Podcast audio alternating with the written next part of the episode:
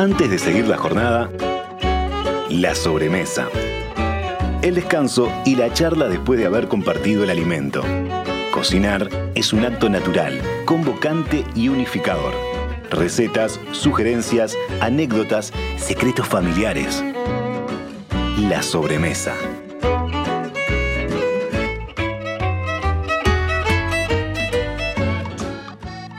Presenta la sobremesa Productos Gourmet de Alimentos de Ambrosi. Más de 50 años en la mesa de los uruguayos.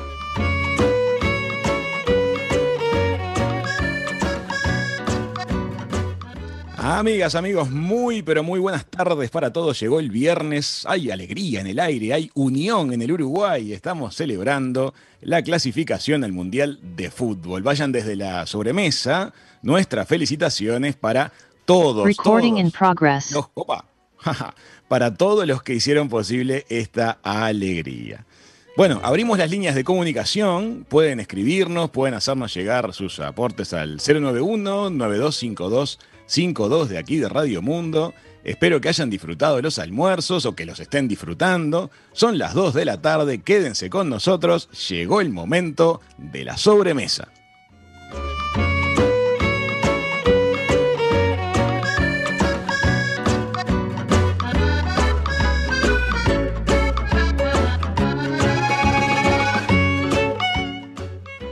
En el programa de hoy vamos a estar conversando sobre el camino de tres emprendedores uruguayos que han apostado a producir alimentos no convencionales o, o a desarrollar versiones intervenidas de productos tradicionales. Vamos a empezar con las presentaciones y primero vamos a ir con la dama de este equipo. Nació en la República Argentina, en la provincia de Buenos Aires, es veterinaria con una maestría en salud animal. Primero se enamoró de Federico, que estaba trabajando en Uruguay, y después se enamoró de nuestro país. Está radicada en Colonia y desde el establecimiento El Encuentro produce deliciosos arándanos. Le damos la bienvenida a Virginia Araos. ¿Cómo estás, Virginia? Hola, buenas tardes, ¿cómo están?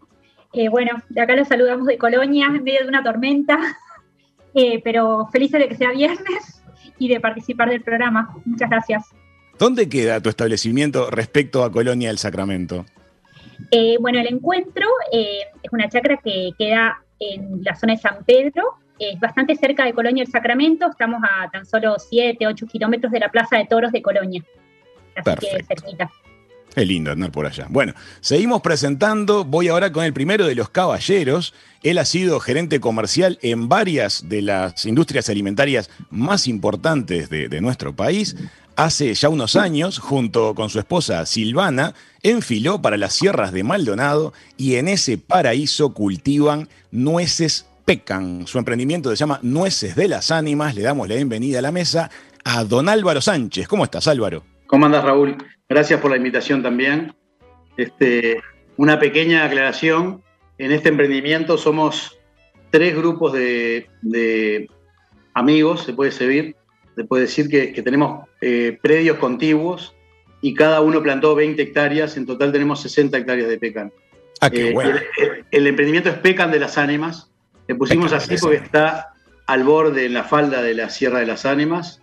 Este, y bueno, empezamos, está en la localidad de Cerros Azules. Cerros Azules es un pueblito que está en la 9, a escasos kilómetros de Pueblo Asnares. Ese sí es pueblo, a- de Cerros Azules creo que tiene 250 habitantes.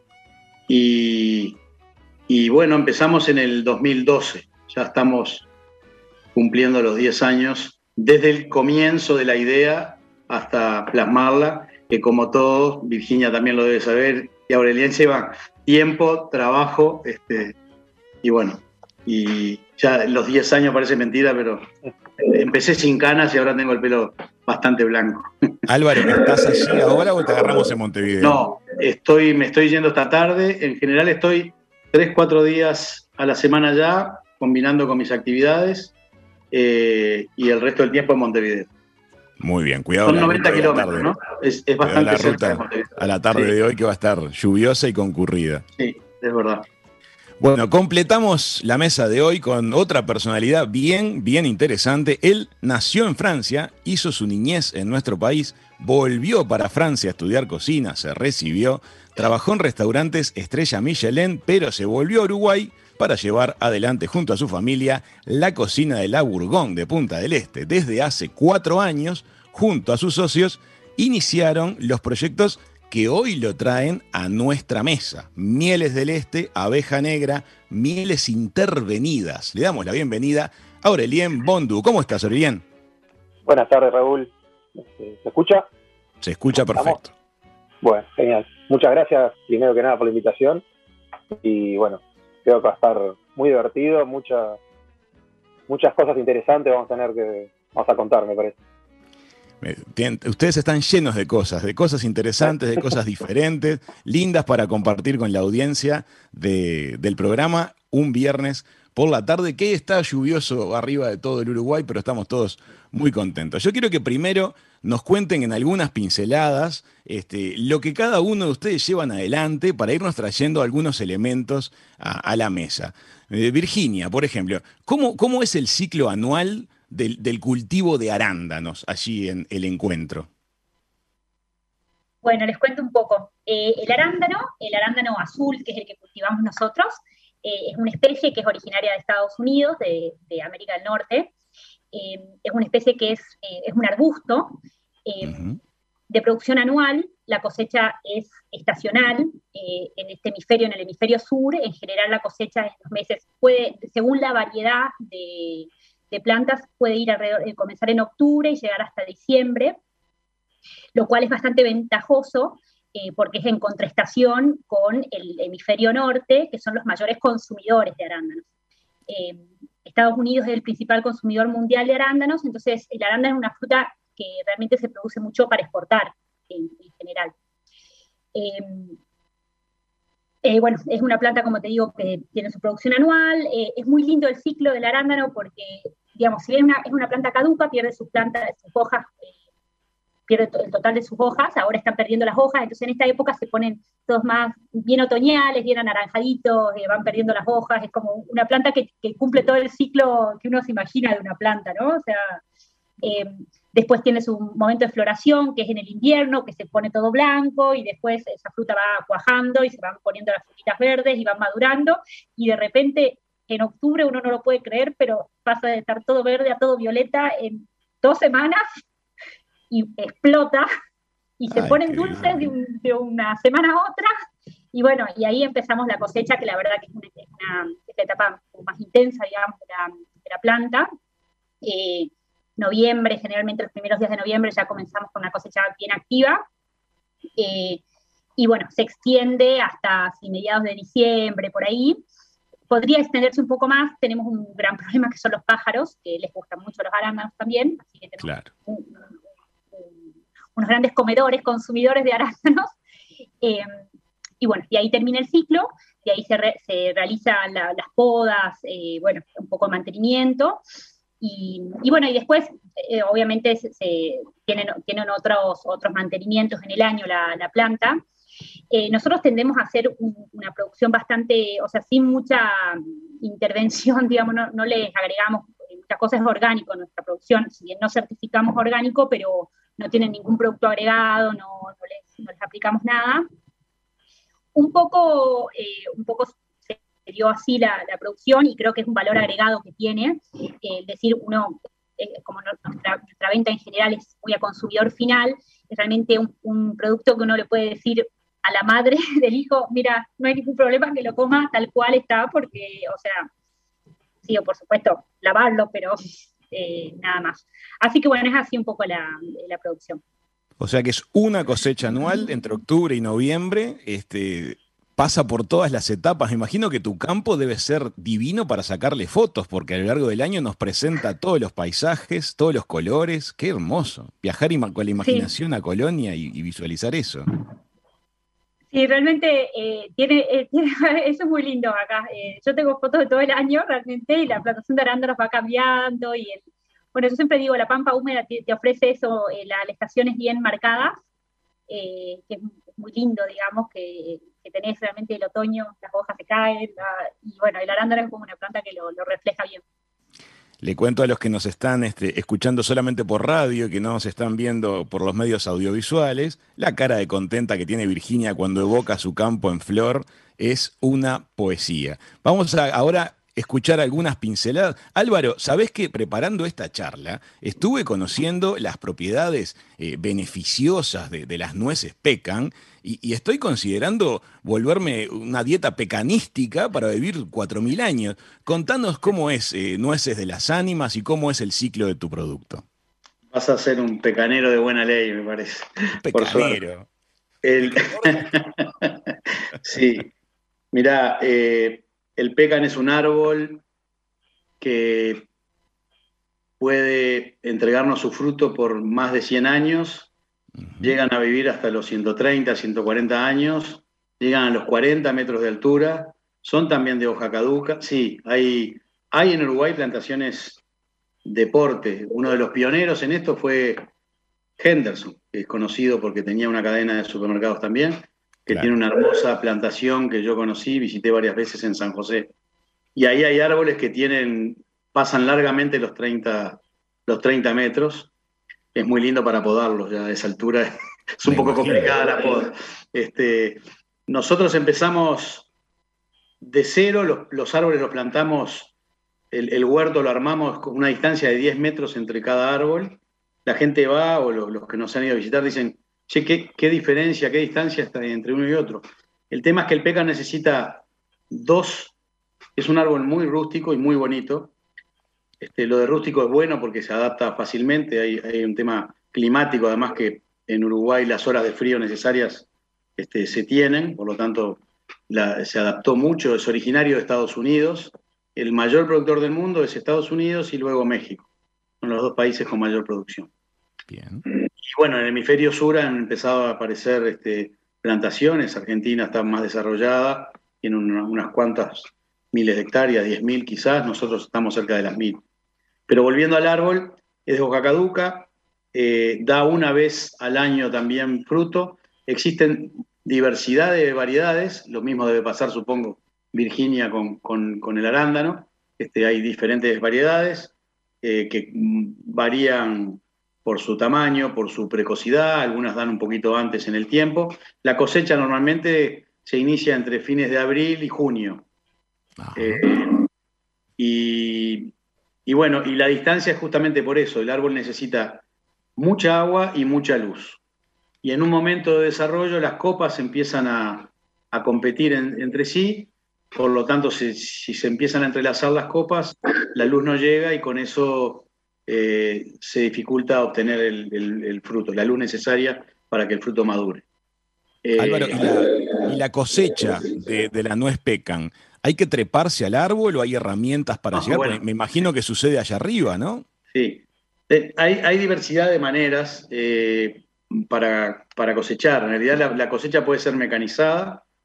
Es, en ese caso, para eso se requiere tener, digamos, para poder hacer la, inversión y necesitas tener suficientes árboles que, compensen esa inversión, pero básicamente es similar a la del olivo. El olivo se cosecha con unos aparatos que llaman shakers, que lo que son son unos tractores, con una, se les coloca una pinza al final para hacer bien este, gráfico en la descripción. Esa pinza agarra el tronco, lo sacude y hace que la nuez que está madura vaya cayendo. Perfecto. Es como una pinza gigante. Es una pinza que no daña el árbol, ¿no? Es como una pinza gigante que vibra con el motor de un, de un tractor de cierto caballaje, digamos, ¿no? De 90 caballos o, algo así para, para que tenga la fuerza suficiente. Bueno, muy bien. Primera presentación entonces del mundo de la nuez pecan. Ahora vamos a ver cómo seguimos con, contigo, Álvaro. Y nos vamos a ir ahora a hablar con Aurelien. Aurelien, todos conocemos eh, la miel. Es un producto que está presente en las casas, está en los desayunos, en la repostería, está en las meriendas. Contanos acerca de lo que ustedes vienen haciendo en Mieles del Este y en Abeja Negra. ¿Qué es, esto de las mieles intervenidas? Bueno, este, un poco eso es, como decís vos, la miel está en todos lados, todo el mundo tiene un tachito de miel, un tachito chiquito, pero a veces no se consume tanto.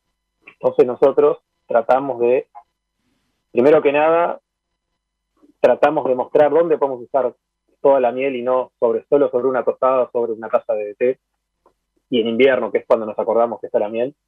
Este, entonces fuimos desarrollando con abeja negra productos a base de miel, donde infusionamos miel. Este, bueno, hacemos una con pecan, así que seguramente después del programa podremos hacer alguna una alianza. Hacemos una crema de miel con pecan, hacemos una, una miel infusionada en ajíes, una otra en guaco, eh, una miel con oliva. Hacemos varias, tenemos varios, varios productos ahí en la gatera por salir, este, que este año esperemos que, podamos hacerlo. hace dos años que venimos un poquito tecleando con eso por el tema de, bueno, ya sabemos todos. Eh, entonces es como otra forma de consumir miel. Eh, después también hemos desarrollado una línea de bebidas, que está miel, que es una de las primeras bebidas alcohólicas que se tiene registro. Eh, grapamiel, que bueno, en Uruguay conocemos, se consume mucho. Tratamos también por ese lado, pero todo este año va a salir este, como novedades por ese lado. Aurelien, te escuché bien cuando dijiste, discúlpame, te escuché bien cuando dijiste miel con ají, con guaco y con, y con nueces, pero entonces son mieles que empiezan a dejar de ser estrictamente dulces. Exactamente. O sea, no, son mieles con otros ingredientes que van muy bien. Este, yo para, para esas mieles infusionadas me, inspiré un poco en la, no sé si conocen el, la miel con ajo, que es, un, es como un fermentado chino que se agregan los dientes de ajo pelado con miel, eso lleva un proceso un par de meses y queda como si fuese una salsa o este, que lo usan para, platos y todo eso. Este, y bueno, fuimos probando con distintos este, productos. Con mi socio, con Pablo Artigas. ¿Eh? Sí. bueno, se el tema de miel y guaco, fue algo interesante porque pones la, la hoja del guaco directo y la miel al ser dulce absorbe aceites, agua, todo lo que tenga el producto que le, que incorporás y lo, como que se lo adapta. Cambia un poquito la textura, queda un poco más líquida, pero eh, queda un producto nuevo y muy interesante. Suena, suena muy rico lo que estás contando, te digo, la verdad que da, curiosidad. Y te hago una pregunta, Aurelien, ¿algunos de estos productos ya, ya existen en el mundo o ustedes están realmente eh, buscando una innovación con esto a nivel mundial? Em, yo he visto un par de productores en Canadá, por ejemplo, que tienen algo parecido. No sé si es del mismo método, realmente no, no, llegué a probar el producto, pero hacen mieles infusionadas, pero creo que con, con productos deshidratados. Nosotros usamos el producto eh, crudo para poder, este, por ejemplo, la miel de ajíes, tiramos, ponemos ajíes crudos y va como evolucionando en el tiempo, demora un mes por lo menos para que quede pronto. Qué este, interesante. eso es lo que sería abeja negra, que es un es como una submarca de mieles del este, que está ahí, pronto para salir. Bien. Y donde venimos más con el tema de mieles intervenidas, porque esto ya deja de ser este, miel, es miel con algo. Este, nosotros tenemos dos marcas, tenemos Mieles del Este, que es nuestra miel premium, decimos que es una miel que está cosechada exclusivamente por nosotros. Nosotros tenemos pocas colmenas, por ahora tenemos 200 colmenas, porque toda esa miel va destinada a la, a la etiqueta de mieles del este, que le llamamos, que es una miel estacionada en roble. Este, hace un año que empezamos a ese cambio, porque buscamos, quisimos darle un, giro y este, ¿por qué vamos a, tener dos líneas distintas de miel? Hay que darle un plus, me parece. Entonces empezamos a probar y nos pareció que, le daba un, un valor agregado. Entonces tenemos lo que es del este por ese lado, y después miel cruda, que es la miel como sale de la colmena. Se extrae y directo al, al, ¿no? Es una miel que no tiene, no se calienta, como hay mucha, hay, hay varios tipos de miel, ¿no? Miel industrial, eh, la típica miel del osito, le digo yo, es la que nunca cristaliza, siempre está limpia, clarita, no, no tiene aromas fuertes, que a veces pasa. Eh, no es lo mismo cosechar una miel de primavera que una miel de otoño hay, dos, cosechas anuales de miel. Este, dependemos mucho de la flora. Esto tiene una variante muy grande, entonces no es simplemente miel, ¿no? Como, este, como viene y te pide, dame la miel común, y nosotros no, nunca le podemos dar la miel común porque no hay miel común. Perfecto. Eh, muy bien. Virginia, eh, Álvaro, Aurelien, les propongo que hagamos una pausa. Están presentadas las actividades de cada uno de ustedes. Ahora vamos a profundizar un poquito sobre cada uno de los casos y los proyectos futuros. Y si les parece, hacemos esta pausita y ya seguimos conversando aquí en la sobremesa. ¿Les parece? Muy bien. Ya venimos. Cuando los ingredientes están buenos, comer rico es una papa. Pulpa de tomate gourmet, del envase directo a tu plato. Elegí alimentos de Ambrosi, productos uruguayos. La sobremesa se repite los viernes a las 21 horas y los domingos a las 13.30.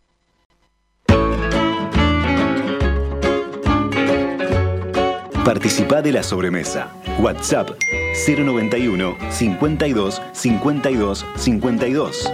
Arroba Radiomundo 1170 en Twitter y en Instagram. Estamos de sobremesa, estamos con Virginia Araos, quien desarrolla un proyecto de cultivo de arándanos en Colonia. Estamos con Álvaro Sánchez, que hace nueces pecan desde la Sierra de las Ánimas, y con Aurelien Bondú, que produce mieles intervenidas de todas las formas que se puedan imaginar en el este de nuestro país.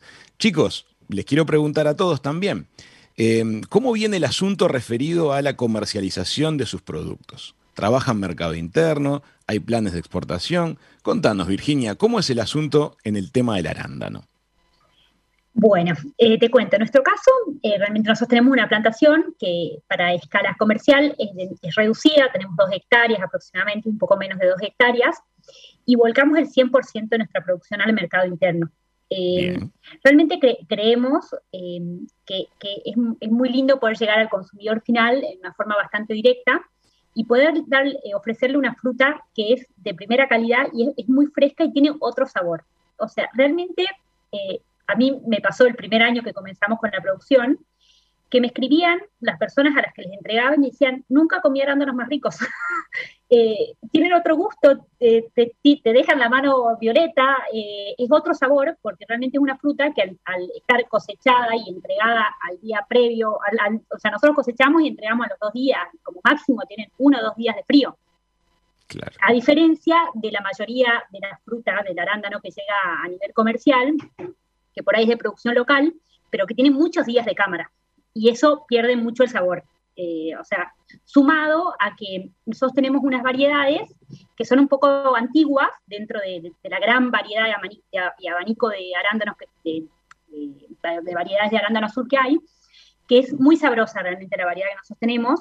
Eh, hoy en día por ahí se hace mucha selección de las plantas por otras cualidades, por ejemplo, durabilidad en cámara, eh, por ejemplo, tamaño, el tamaño de la fruta, micronaje. Las nuestras por ahí son medio desparejas, puedes tener fruta más grande, más chica, pero son todas ricas. Claro. Entonces, eh, realmente cre- creemos que eso es un, un gran plus de poder acercar una fruta que es muy rica eh, eh, para, para el mercado local, para que lo conozcan, porque es relativamente nueva en Uruguay. O sea, relativo, ¿no? Ya tiene sus 20 años acá en Uruguay, el arándano, ¿no? Pero los últimos 10 fueron los últimos los que realmente se metió en el mercado, digamos, para que el uruguayo la verdad. conozca. ¿Cuánto Eh, una hectárea de arándano? ¿Cuántos kilogramos de arándano puede rendir? Mira, a nivel comercial, o sea, cuando son plantaciones nuevas, en su pico de producción, una hectárea de arándano puede producir entre 10 y 20 mil kilos. Ajá. Eh, nuestra plantación, eh, nosotros producimos bastante menos de eso porque nuestras plantas en realidad ya, ya están más, más grandes, digamos, están como más, más senescentes. O sea, una planta de arándanos puede llegar a vivir hasta 30 años, más o menos, pero comercialmente se las, se las empieza a renovar a los 15, los 15, los 20. Eh, las nuestras ya están medio en esa edad, digamos, porque nosotros cuando compramos el establecimiento ya estaban las plantas y, bueno, continuamos con la producción, pero, pero bueno, ya, ya tiene sus años, por supuesto, entonces eh, baja mucho la producción, bajando. Comprendo. Ustedes entonces están por los 5 o 10 mil kilos por hectárea. Sí, sí, más o menos por ahí pueden llegar a producir nuestra, nuestra producción, más o menos, nuestra, nuestras eh, plantas. O sea, es- Nosotros tenemos, Colonia tiene esa tradición de que cuando vamos como turistas a vuestro departamento, todo lo que compremos es riquísimo. Ah, de- de- de- todo lo que, ustedes ofrecen es, es maravilloso. Así que me imagino que van a favor de esa ola también, ¿no? Si sí, uno ve es cartel como que el- tiene una movida Colonia. gastronómica. Claro, no se puede dejar de comprar. O sea que ustedes mucho al mercado interno, el cliente final y recibir ese feedback. Sí, yo me convertí en Virginia Arándanos acá, porque eh, ya me conoce mucha gente por, ay, hola chica la barana. Pero, es que encima tu eh, apellido Araos, la verdad que suena, ¿no? Casualidad. Eh, pero sí, es como que fue lindo como poder, poder yo siempre digo, bueno, como mamá digo, realmente el arándano es una fruta que es espectacular para darle a los chicos, porque no lo tenés que pelar, no tiene carozo, eh, se la comen sin tener que cortarla, nada, o sea, es muy ah. fácil. Entonces, realmente nuestros consumidores son las familias, o sea, la mayoría de nuestros consumidores son familias con chicos chicos. Mira qué estrategia eh. de marketing viniste a sacar de, la manga. la, fruta que, la fruta con menos procesamiento antes de ser consumida. Es muy fácil, es muy fácil. y, aparte, realmente nutricionalmente es una fruta que eh, la, denominan entre los superalimentos que dicen, o sea, es una, es una fruta que posee muchísimos antioxidantes, o sea, es de las que tienen más antioxidantes dentro de los kilogramos, digamos, y aparte tiene muchas vitaminas, tiene mucha vitamina C, tiene, eh, no sé, propiedades, eh, muy, no tiene mucho azúcar, o sea, te aporta pocas calorías por, porción, digamos, o sea, realmente es, es un alimento muy bueno y sumado a que, bueno, es sabroso y, tiene muy, muy buena recepción por parte de, que lo consume, ¿no? O sea, es una fruta que gusta cuando lo probás. Maravilloso. Vamos a ir ahora a conversar de otro de los superalimentos, estos que nos van a salvar como especie. Vamos a hablar con Álvaro Sánchez. ¿Cómo viene, Álvaro, el asunto relativo a la comercialización de ustedes? Vos tenés mucha experiencia en el mundo de la gestión comercial de grandes empresas alimenticias. ¿Cómo es el plan de ustedes para, para mm, Pecan de las Ánimas? Bueno, lo primero que hicimos eh, fue comprar unos kilos de paciencia, porque si hay algo que hay que tener con, la nuez pecan es paciencia absoluta. Los, cuando uno planta los árboles, nosotros en nuestro caso además decidimos traer árboles de Argentina, los importamos de Argentina, donde hay viveros con una genética muy, muy buena. Específicamente los trajimos de Concordia. Eh, y, bueno, uno, planta sabiendo que, me da un poco de gracia, Virginia hablaba de los hijos, estos son otros hijos que tenemos, que son los árboles, los arbustos, bueno, y en el caso de Aurelien posiblemente las abejas sean hijitas que le producen, pero bueno, los plantamos chiquitos y tenés que esperar, primero tenés que cuidarlos mucho, voy a hacer un poquito, una breve historia de el, árbol cuando es pequeño, y que además todo lo fuimos aprendiendo en el camino porque ninguno era del palo de, agropecuario, digamos, ¿no? Todos inexperientes, este, básicamente en, el tema. Entonces, lo plantás y uno piensa que va, mm, pone un, montón de árboles, se va para la casa y viene al, tiempo y tiene las nueces brotando. Bueno, Virginia hace gestos que me parecen buenos, porque es tal cual. Eh, lo primero que te ataca es la hormiga. La hormiga te puede llegar a matar el árbol, tenés que protegerlo este, durante los primeros dos, tres años fuerte, porque si una hormiga te come dos veces el mismo árbol, es muy probable que, se muera. La liebre también, se comen eh, el árbol alrededor, el tronco, y la savia deja de fluir, por lo tanto también mueren. Y, además que son realmente chiquitos, cuando uno los pone son chiquitos. Yo ahora no puedo creer, nuestros árboles ya tienen 5 metros. Además de toda la preparación que se hace de la tierra. Nosotros empezamos con la idea en el 2012, 2013, plantamos en el 2016, entre otras cosas porque en el 2015 no se pudo traer. Pero ya estamos a seis años y estamos en nuestra segunda pequeña cosecha, este, y de no todas las variedades. Nosotros plantamos cuatro variedades, el pecan tiene un sinfín de variedades también. Eh, nosotros plantamos una que es temprana, se llama Pauní, por ejemplo, que en este momento ya están los ruesnos para abrir. Este, a diferencia de la bendición que tiene Virginia con sus arándanos, este, este fruto viene con una cáscara que hay que romper para comer el fruto. Este, y en general, a ver, nosotros miramos un poco todo. Primero era el afán de hacer algo con la tierra. Segundo, tratar de buscarle la beta comercial para poder este, tener un usufructo de, esta, esta, plantación y poder, por, lo pronto, eh, en inicio, que se solvente por sí misma, ¿no? que, es una generación de, de gastos permanente siempre el campo. Y evaluamos varias, varias posibilidades, llegamos al PECA. Te, perdimos por un instante, Álvaro. Ahí estamos.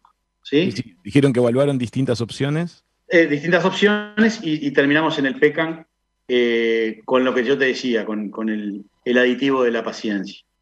Eh, la verdad es que nosotros, el grupo de PECAN de las ánimas, 60 hectáreas son 6.000 árboles. 6.000 árboles en etapa madura te pueden llegar a dar entre 2.000 y 2.500 kilos por hectárea. Por lo tanto, vamos a tener unas 150 toneladas de, pecan. No tenemos más remedio que mirar hacia afuera también.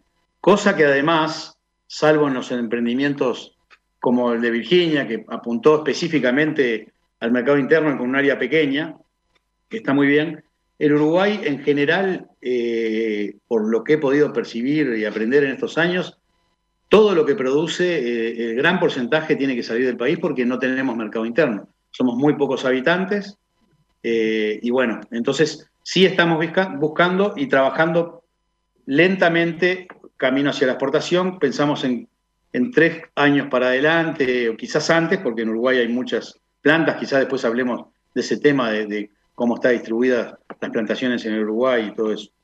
Eh, y solamente una, una anotación más en cuanto al fruto, lo mismo que decía Virginia, el, el pecan es un fruto como tú dijiste, Raúl, es un superalimento también. El consumo de frutos secos en el mundo viene en aumento fuerte, con tasas de un 10-15% de crecimiento anuales. Hay un paquete de frutos secos. Los frutos secos están compuestos por una canasta que tienen almendras. Eh, bueno, el maní no es, tan, no es tan alimento, quizás es el más económico y se consume mucho, pero tenemos almendras, castañas, o sea, hay, hay avellanas, hay muchos frutos y hay una tendencia de la gente a, consumir, a comer sano y por lo tanto a, consumir. En este caso, la nuez pecan tiene un gran contenido de proteínas, tiene minerales, tiene magnesio, fósforo, potasio, zinc, calcio. Hay estudios fundamentalmente en Estados Unidos, que, es el primer productor mundial, como te dije. Eh, en Iowa se hicieron unos estudios con, con el resultado de que puede disminuir el consumo de dos a tres veces por semana en un 25% de la posibilidad de tener afecciones cardíacas. Eh, también se hizo un estudio en la Universidad de Harvard, el doctor Sachs creo que se llama, eh, con la influencia del consumo en detrimento de la aparición de, cáncer, de cáncer de colon, de estómago y de recto. O sea, son frutos, y ahí no quiero ser exclusivo, no quiero, pero Virginia debe saber también, que, que dan o Aurelien con la miel, que dan este, beneficios extraordinarios para la salud en porciones pequeñas. Entonces, eh, eso es lo interesante. Más allá de todo lo lindo que es eh, hacer un proyecto de esto, ¿no? no hablo de los dolores de cabeza, te hablé al principio de la penuria, es muy agradable y muy, muy lindo también, ¿no? Es, es, lindísimo escucharte, porque por un lado sí, suena a epopeya el desarrollo del árbol que estás contando, este, con ese proceso de crianza, protegiéndolo de, las hormigas, de las liebres, me imagino que de las tormentas. Este, pero bueno, fíjate un producto que se crea con tanto amor y con tanto cuidado, después resulta que el fruto final nos puede salvar a todos, porque es bueno para todos, nos, nos va a curar, nos va a impedir el desarrollo de enfermedades se ve que si hacemos las cosas bien durante suficiente tiempo, el producto final es de, categoría, ¿verdad? Eh, tengo muchas preguntas también para hacerte y mucha curiosidad. Voy a empezar por una que, nos llega desde la audiencia en este momento. ¿Todas las abejas son iguales o hay como especies de abejas también? No, eh, hay especies y muchas. Eh, la abeja que tenemos acá en nuestra zona, acá en Maldonado, es una cruza entre la abeja que trajeron de la parte ibérica, que era la más dócil, es la que vos ves las fotos en internet, que está todo el mundo cubierto de abejas y trabajan sin, sin y todo eso. Bueno, acá es imposible. Porque hace un tiempo, eh, unos, creo que unos científicos brasileños trajeron seis este, reinas africanas, de abeja africana que es muy, muy violenta, y aparentemente se le escapó alguna. Entonces fue bajando, bajando, bajando, y creo que más o menos acá entre Colonia, por ahí es el límite donde tenemos la cruza de esta, de esta abeja africanizada. Entonces, este, tiene sus beneficios, tiene sus contras, ¿no? Es una abeja que es muy, la que tenemos en esta zona es muy este, higiénica, es agresiva con todos los ácaros y, este, bueno, con cualquier insecto que se le meta dentro de la colmena. Eh, es muy, bueno, muy higiénica, ¿no? Le digo, tiene sus pros y sus contras, ¿no? O sea, eh, higiénica es que pero hay, hay mucha variedad. sola la colmena, se defiende de agresores. todas defienden las colmenas, ¿no? Pero eh, la abeja nuestra, que es la que trabajamos nosotros, es imposible eh, pensar ir a trabajar sin guantes, sin máscara, sin traje. Ajá. A lo contrario de, la abeja europea o la abeja que se tiene del lado argentino, que es de, esa... O sea, no es, no es nativa, no es nuestra la abeja. Acá en Sudamérica tenemos una abeja que es la melípona, que no tiene aguijón. Es una abeja que es, este, es, muy distinta. hace como uno, unos Aurelien, tú dijiste hace unos minutos que, hay dos cosechas anuales de miel. Eh, contanos a los que no estamos en el tema. La, colmena va desarrollando su panal, va desarrollando su miel. Hay un momento que la colmena está rebosante de miel, sería la idea, y ahí es el momento en que se eh, que la, abeja en, sí, la miel es su reserva de alimento. Entonces la abeja, mientras tiene espacio en su colmena, va juntando alimento, va creciendo, si se queda sin espacio, enjambra y se, parte la colmena, o ahí está el trabajo nuestro del apicultor, de ir cargándole más este, alzas, que se llaman, medias alzas, que son los cajones. Eh, y bueno, en primavera y en otoño tenemos las dos cosechas marcadas. Ahora, por ejemplo, este año estuvo muy difícil la primera cosecha por el tema del clima, porque con lluvia y tormentas no podemos cosechar. Eh, entonces estamos todavía terminando la primera cosecha y ya pisando la, la, segunda. Entonces estamos un poquito nerviosos, la parte, por lo menos nosotros acá en, este, Mieles del Este. Exacto. Eh, y más nosotros, como hacemos una miel de, poca, o sea, hacemos una miel intervenida, pero manejamos nuestras colmenas con lo mínimo, muy poca intervención. Este, no curamos, no ponemos, no, no, damos antibióticos, no alimentamos. Entonces son colmenas que este, siempre le dejamos una parte de alimento. Eh, nosotros por colmena más o menos cosechamos 30 kilos anuales, no es mucha cosa. Y, este, mi socio estuvo trabajando en Canadá antes, hace como 15 años que es apicultor. Es el que sabe en serio la parte técnica. No me atoren mucho eso porque yo soy más de la parte este, desarrollo de productos nuevos y estoy incursionando hace dos años en lo que es la apicultura. Me falta un montón. Pero bueno, él en Canadá, por ejemplo, trabajaba en campos de colza y cosechaban en un año 250 kilos por colmena. O sea, hay un abismo. Eh, Pero en lo que hacemos nosotros acá. Se logrará con la aplicación de productos químicos, este, cuidado. Eh, alimentos, es, es, otro, otro, eh, otro ciclo. La, allá en Canadá, cuando es durante tres meses, hay luz casi continua. La abeja, mientras tiene luz, trabaja. Acá tenemos ciclos marcados de de día y noche, o sea, es bastante distinto. Es otra flora, la del... Los tres comparten ese, ese rasgo, se dan cuenta que los tres están sacando producción de, artículos no convencionales e interviniendo artículos para sacar nuevos productos, pero la materia prima que ustedes obtienen de la naturaleza eh, la logran sin intervención eh, de químicos o de fitosanitarios. Todos están en el plan de hacer todo muy orgánico. Total. Es lo que nosotros decimos, no somos orgánicos y ni queremos serlo porque la abeja es libre y vuela para donde quiere. Yo no sé si a los 3, 4 kilómetros hay un, campo que trataron, entonces no, no podemos decir. Pero sí este, damos fe de que le damos la menos intervención posible. Eh, a, esa vez también, nosotros cuando también captamos enjambres, a veces pasa que nos llaman o aparecen, demora casi dos años en ponerse en producción esta colmena, a lo contrario de, otros que pueden llegar a alimentar y, empujarla, que está bien, es otro sistema, que en un año ya tienen producción. O sea, es un, periodo lento, pero que nos, hemos visto que nos da mejores resultados. Aureliano, o sea que ustedes, si alguien eh, les avisa que en su terreno, en su casa, se le está formando una colmena, ¿ustedes van a buscar esa, esa colmena y se la, eh, se la traen? Tenemos hoy en día ya nosotros no lo hacemos, tenemos un apicultor que, nosotros somos una cooperativa de apicultores también, este, porque la, segunda marca requiere más volumen de miel. Hay uno que se dedica solo a sacar ensambres porque realmente es, una tarea que lleva días a veces. pero tenemos la posibilidad, sí, de, contactar con alguien. Eh, trabaja también con la gente de bomberos acá, con la policía, o sea, está, este, es el que hace las tareas. Sí, sí. Y muchas veces es como la, la película, llaman a los bomberos por el gatito, bueno, a veces llaman a los bomberos por, las abejas. Claro, es verdad. El traje ya lo tienen, parece bastante razonable.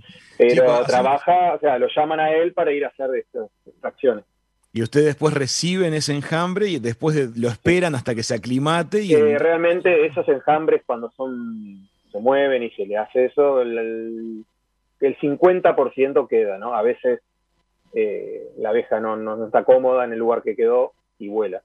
Eso por eso es un riesgo a veces de... No es un riesgo, pero a veces es mejor esperar, con un cajón, que le llamamos cazadores, con eh, colmenas viejas que quedan en desuso por, porque está un poco en mal estado, pero tienen el olor, la feromona de, la enjambre anterior, eh, y bueno, las abejas buscan el olor a cera o el olor a miel y van directo ahí y cae el enjambre y ahí durante un año o dos, esos enjambres sí los recibimos, pero están durante un año o dos para recién dar una primer este, cosecha, por así decirlo. Una aclimatación. ¿Ustedes cuando colectan, en qué, en qué almacenan la miel? Porque me imagino que los arándanos y las nueces serán en canastas o en, Nosotros eh, trabajamos en, barriles. En barriles. Que volviendo, volviendo al tema de la exportación, capaz que este, acotar un poquito, pero no, no llegamos a eso. Nosotros queremos exportar, pero queremos exportar en bollón, con nuestra marca. Bien. Eh, lo usual acá en Uruguay es que eh, el apicultor acopie en barriles y viene un comprador, hay dos o tres compradores grandes que se llenan los, los galpones y ahí hacen exportación. Entonces va la miel nuestra uruguaya de buena calidad, llega a Europa o llega al país que sea, la mezclan en, mezcladoras grandes de 2, 3 toneladas, sacan una miel común. Claro. Este, y se pierde. Nos perdemos, la oportunidad de hacer un, valor agregado. Exactamente. Entonces nuestra, nuestra idea sí es vender el, el mercado exterior, pero con nuestra marca y en ya en bollón. En bollón de que de afuera, claro, con barriles de 300 kilos que se manejan.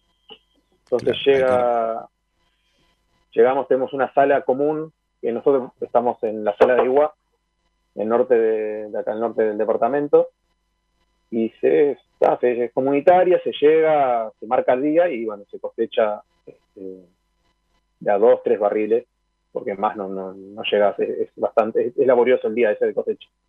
Muy bien. Los tres entonces apostando a calidad con distintas metas, mercado interno, mercados de exportación.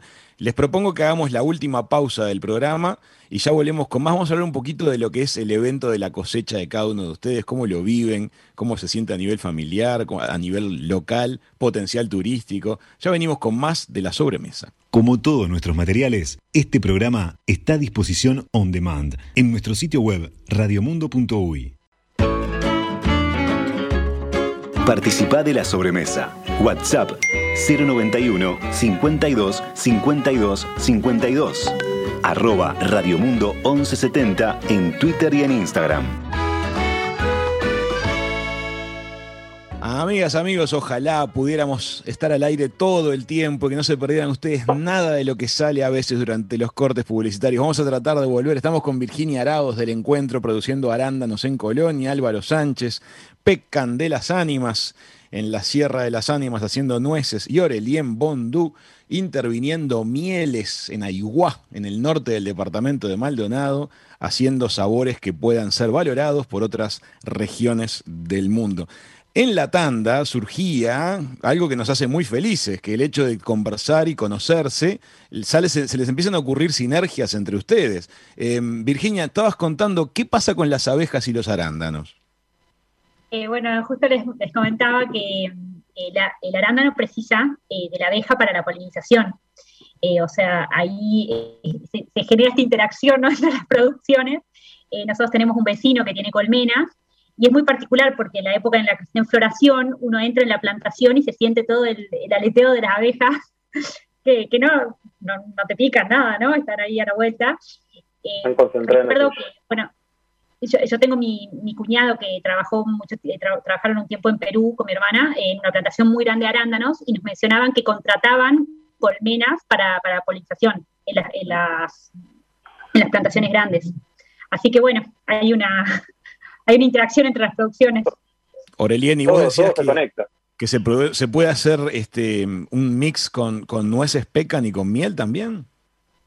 Eh, nosotros hacemos, eh, que justo, bueno, la, productora que, nos proveía no, no sé si vendió el campo, así que calzó perfecto este programa para ver si, si podemos este, hacer esta sinergia. Es una crema de miel con, con pecan. Ah, pero no hay nada que nos alegraría más que poder este, sentir que pudimos juntar dos, dos cabos que se ayuden. Sería genial, vamos, a tener que seguir hablando. Aún, dos potencias, estás ajustando dos tres potencias. Tres potencias. y algo podemos inventar con arándanos también, seguramente. Tengo otra pregunta para los tres. Este, ¿Cómo vuela el tiempo en la sobremesa? Ya estamos en las 2 y 52. Bueno, rapidito. Em, me imagino que el evento de la cosecha o las cosechas anuales deben ser algo muy lindo, primero para ustedes, también me imagino para sus familias que ven que se, concreta el esfuerzo de, tantos meses. Me imagino que de repente en algún caso a nivel regional, los vecinos, la, gente de la zona, sienten que las cosechas de sus productos pueden llegar a tener un potencial turístico, como por ejemplo he visto que lo ha desarrollado con, mucho éxito la gente de la uva? Em, bueno, en mi caso eh, particular, en nuestro caso, eh, nosotros optamos justamente como, nuestra, eh, nosotros nos volcamos nuestra producción al, consumidor local, hacemos eventos de cosecha, que eso es, algo que es muy popular en el hemisferio norte, en Europa, en Estados Unidos, Canadá, todos esos países lo tienen muy arraigado, el tema de invitar a la gente a cosechar. Y realmente es algo que tiene un, es, es, es lindísimo, es re lindo porque la gente sale eh, súper feliz, es como muy esa interacción con, el, con la fruta directo, comerla de la planta, eh, bueno, ver el ambiente, ver los niños, como de vuelta, volvemos un poco al tema familia, niños lo disfrutan muchísimo, eh, como que creo que tiene un plus muy, muy lindo, digamos. nosotros siempre decimos que los, o sea, la, cosecha de los arándanos es como que le da vida a la chacra, la, la época de la cosecha es la época más, más cansadora, pero más linda. Y, bueno, eh, realmente es como un, plus muy lindo que venga la gente y coseche. ahí vamos a estar, ahí vamos a estar con ustedes. En, los vamos a invitar. Álvaro, ¿cómo es, ¿cómo es el caso de, la nuez pecan? ¿Es algo que es visitable o tiene que ser una cosa más privada, más de maquinaria? No, bueno, nosotros tenemos una diferencia eh, con, con, Virginia, por ejemplo, es que la cosecha es en invierno o con, ya con frío y además el árbol ya está pelado, ha perdido el follaje prácticamente. Lo que no quita que también tenga su lado bonito, ¿no? ver el rueno abrirse y eso. Pero sí, retomando la línea que vos habías pasado o, que comentaste del tema turístico, eh, consideramos que sí, es, es, muy bonito el árbol, es muy bonito una plantación de nogales, es muy lindo en el caso nuestro, en el lugar donde estamos, estamos en la falda de la sierra. Eh, realmente eh, creemos, bueno, yo sabés que trabajé en una bodega boutique y es muy bueno eh, que la gente se arrime al proyecto productivo que uno tiene, no importa cuál, cuál sea. Y es una de las ideas, las ideas son eso, después hay que cuadrar, trabajar y ver si se llega, a veces no se puede, pero que no solamente que gente participe en la cosecha, sino que también se aproxime al proyecto nuestro en épocas de verano, que hay más flujo de gente hacia Maldonado, donde las plantaciones son bonitas, el lugar está cerca de Punta del Este, de Piriápolis, eh, y bueno, y, quizás terminemos haciendo una boutique donde se hagan, posiblemente ahí podamos hacer alguna cruza de productos con Aurelien también, porque eh, hacer, en Argentina hizo una señora una, boutique del pecan donde tiene un montón de productos que contienen pecan o que están hechos a base de nuez. Y bueno, hay muchas cosas para infusionar. La pasta de frutos secos es una cuestión, también es un producto que se está consumiendo cada vez más eh, y también se consume eh, a nivel incluso industrial artesanal, heladerías. Eh, por ejemplo, ahí hay una, heladería cerca en Piriápolis, que es artesanal, el Faro, que ha utilizado pasta de nuez para hacer eh, eh, uno de sus, helados. Hicimos una el primer helado con leche vegetal y no pecan, por ejemplo, que también hay gente ahora que no consume leches fluidas comunes. Pero nada, sí, la idea es tratar de ir armando el Esto es como una casa, no sé, Virginia, tú también tenías la plantación ahí, pero uno le va agregando cositas este, en la medida que puede y, siempre es bueno porque la gente es difusora. La gente se entusiasma cuando ve algo. También le pega el toque de romanticismo que a veces uno le tiene que sacar para producir.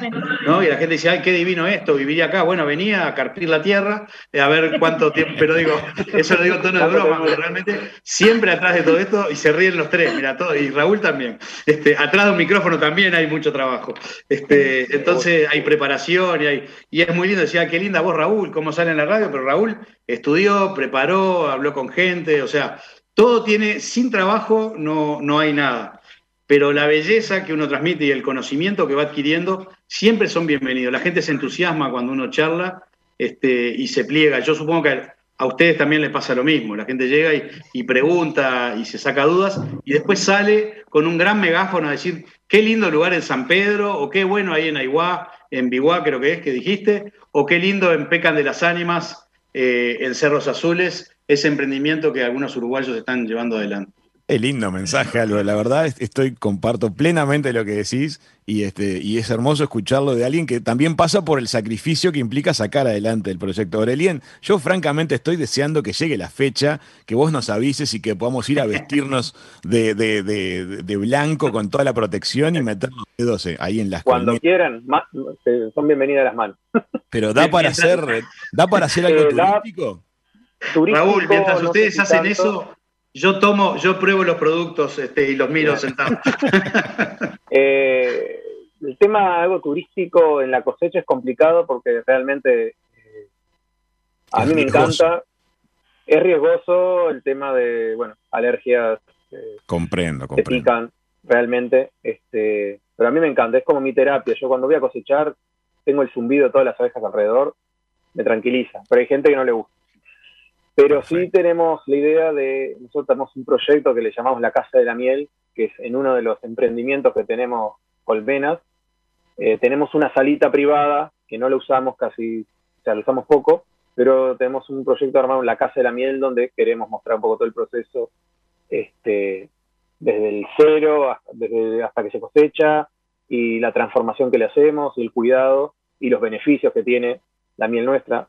Eh, en algún momento se nombró el tema del color de la miel. Acá la, miel de, de, eh, flora nativa es una miel fuerte, oscura, no es la más buscada a nivel mundial, pero para nosotros es la mejor y es la realmente en cualidades este, de beneficios a la salud es una de las mejores.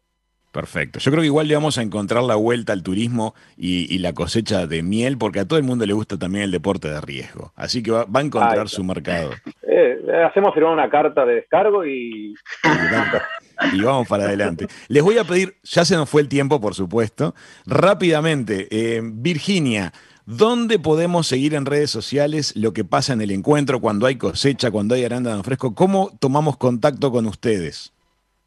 Eh, bueno, nosotros tenemos las redes sociales, tenemos eh, eh, una cuenta de Instagram que se llama arándanos.elencuentro, bueno, punto el punto encuentro. arándanos.el.encuentro. Encuentro. y después, y después por Facebook también, están vinculadas las cuentas, eh, y, bueno, generalmente también, o sea, nuestra forma de difusión también es mucho por, por teléfono, pueden contactarse conmigo directamente, está mi, número de teléfono ahí en la cuenta. Eh, generalmente nosotros mandamos toda la información ahí por, por las redes y también por, por WhatsApp, así que perfecto, generalmente para las cosechas y eso invitamos. Arándanos.el.encuentro. Sí. Muy bien. Álvaro, ¿cómo nos contactamos con vuestro emprendimiento? Bueno, nosotros venimos un poco atrasados en el tema redes. Estamos con la idea de hacerlas, pero todavía no. Eh, es fácil, hay, dos, cositas que te nombro rápidamente porque sé que el tiempo se fue. Nosotros estamos en Cerros Azules Maldonado, eh, hay uno de los predios que se ve de la ruta, ahí se ven los árboles ya, y si no, antes había un criadero de caimanes, no sé si ah, recuerdan ustedes, era un argentino que falleció y, el criadero no está. Bueno, atrás de eso, ahí a, a 700, 800 metros, por ese camino el resto de las plantaciones, es un lugar muy bonito. ¿Qué kilómetro es, Álvaro? ¿Eh?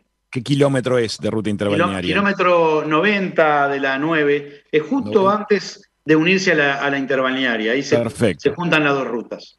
Perfecto. Este, pero bueno, pueden pasar cuando quieran y, por lo menos ahora ya sé que hay tres personas seguro que van a venir, que son ustedes tres que están conmigo en, esta charla. Vamos a hacer una excursión. bien, ¿cómo nos contactamos con ustedes? Bueno, nosotros tenemos Mieles del Este, que es la marca madre, después Miel Cruda y Abeja Negra por Instagram. Eh, nos van a encontrar, eh, seguro. Y a partir de ahí, ahí tenemos todos los lugares donde estamos, las tiendas, eh, los restaurantes, todos los clientes nuestros todas las novedades salen por ahí.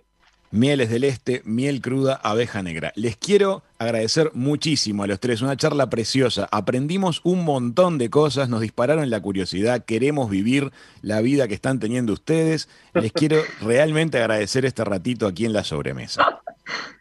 gracias a vos.